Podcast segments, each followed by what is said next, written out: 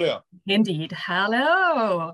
First of all, I have to tell you from my ex-husband that he loves you.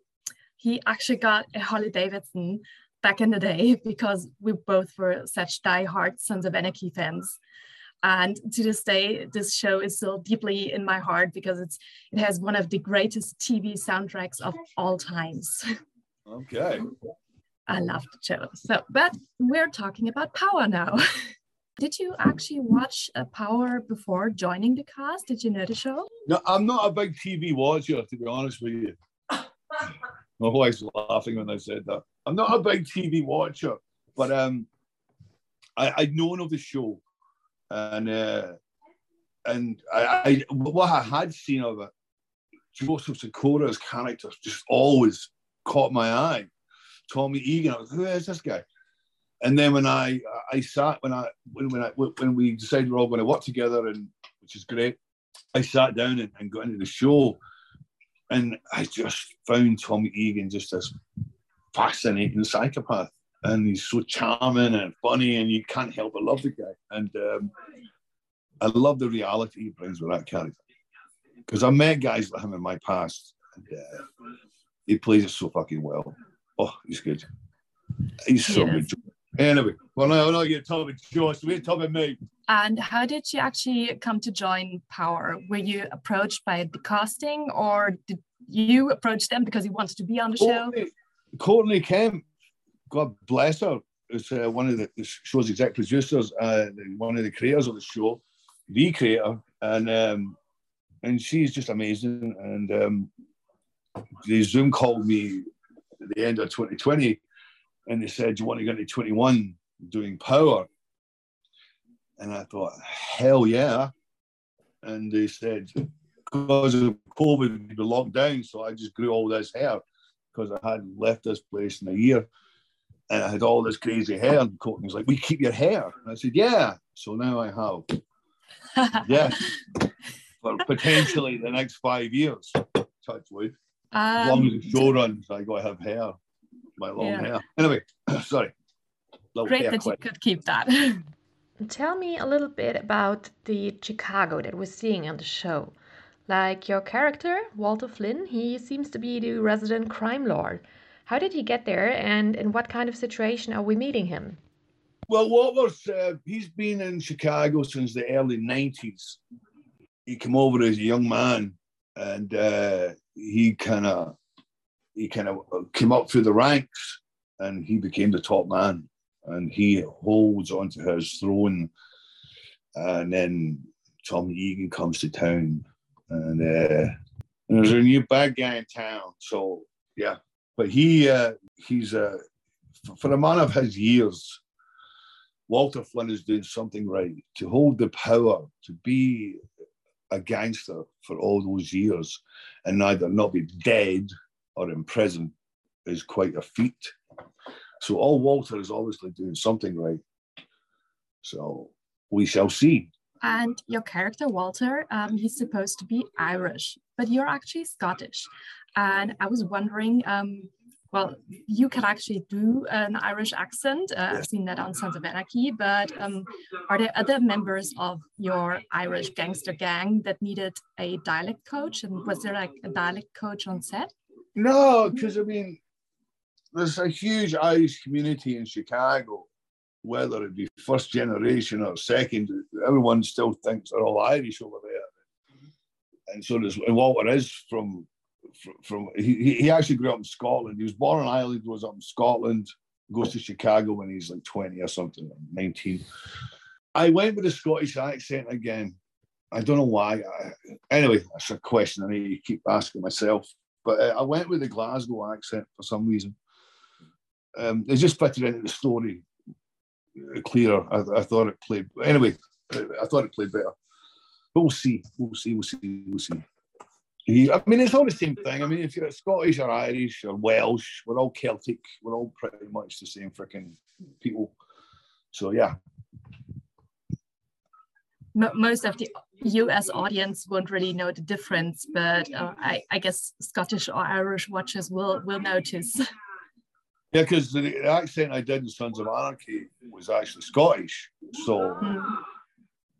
the, See, the Germans don't get either. yeah. Yeah, I, I, I, they keep. I don't know. They seem to like my accent over here. So whatever. I'll just keep playing it. I don't mind. Um, in the main Power series, the, the main character Ghost um, had his club as as a front to his business. And does Walter also have like a front business, or is he just like a white, rich white guy?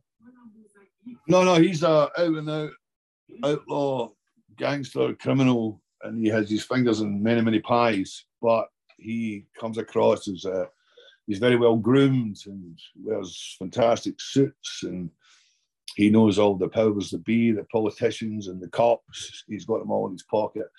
He kind of modern day Al Capone, Al Mick, Mick Capone. I don't know, but um, he, he's um, yeah, he's uh, he ain't no fool, Walter. He ain't no fool.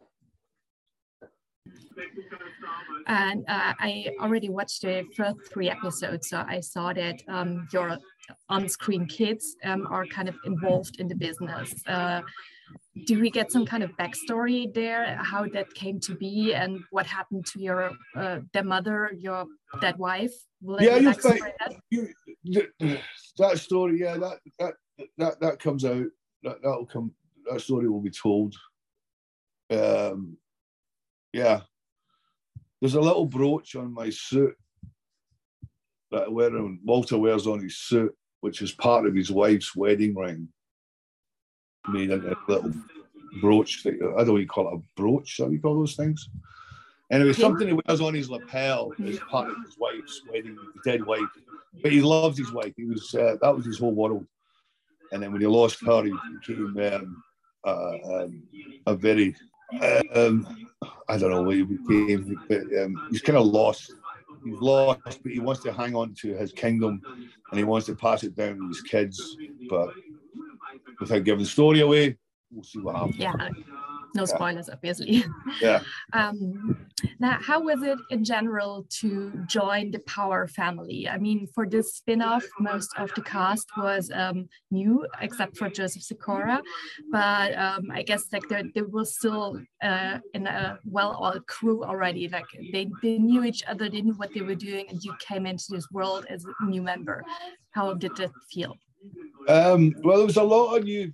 Like th th this show has so many new characters. I mean, Tommy Egan, obviously, he's there, but uh, you bring in Isaac Keys and Kris Lofton and um, Anthony Fleming the third and Guy Van Sweat. I mean, there's there's a brilliant Gabrielle Ryan.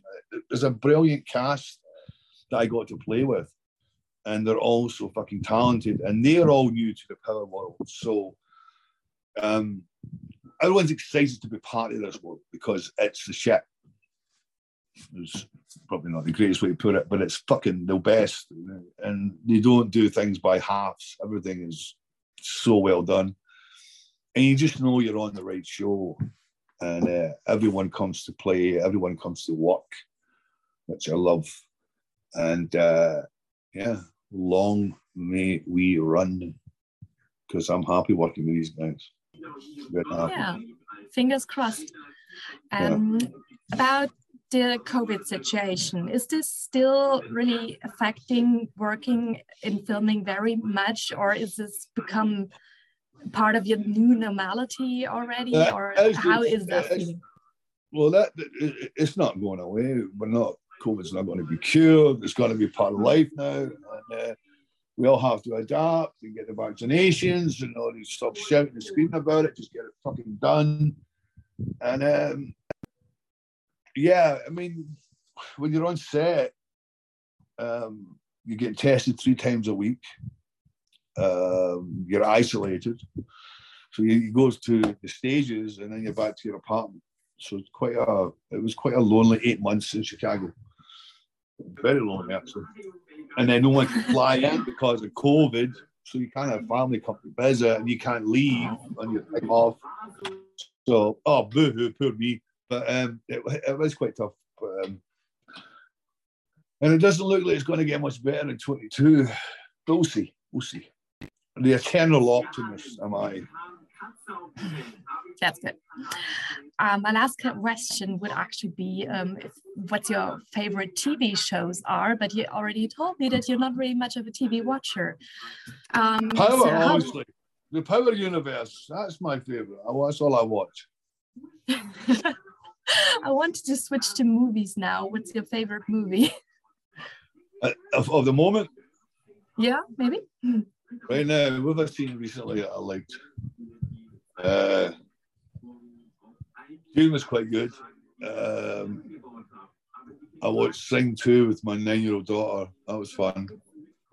I don't know. But uh, my favourite movies, I don't know. I've got a wide, varied taste in films, so I don't know. I have to pinpoint one. I, I love film. I love uh, good filmmakers. I love a great director, cinematographer.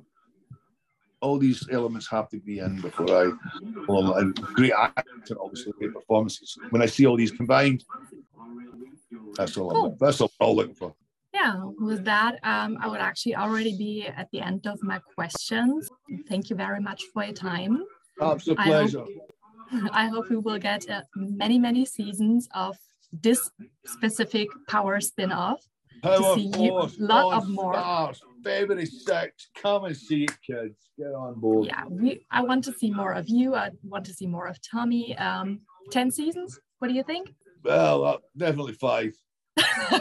yeah. But definitely. me personally. But uh, yeah, fingers okay. crossed. So thank you for your time and have a great, um, I don't know what time of the day it is with you. It's, uh, have a great day. Yeah, morning. 25 past Something. Then have a great day. It's actually already evening here. Okay. bye bye. Ciao.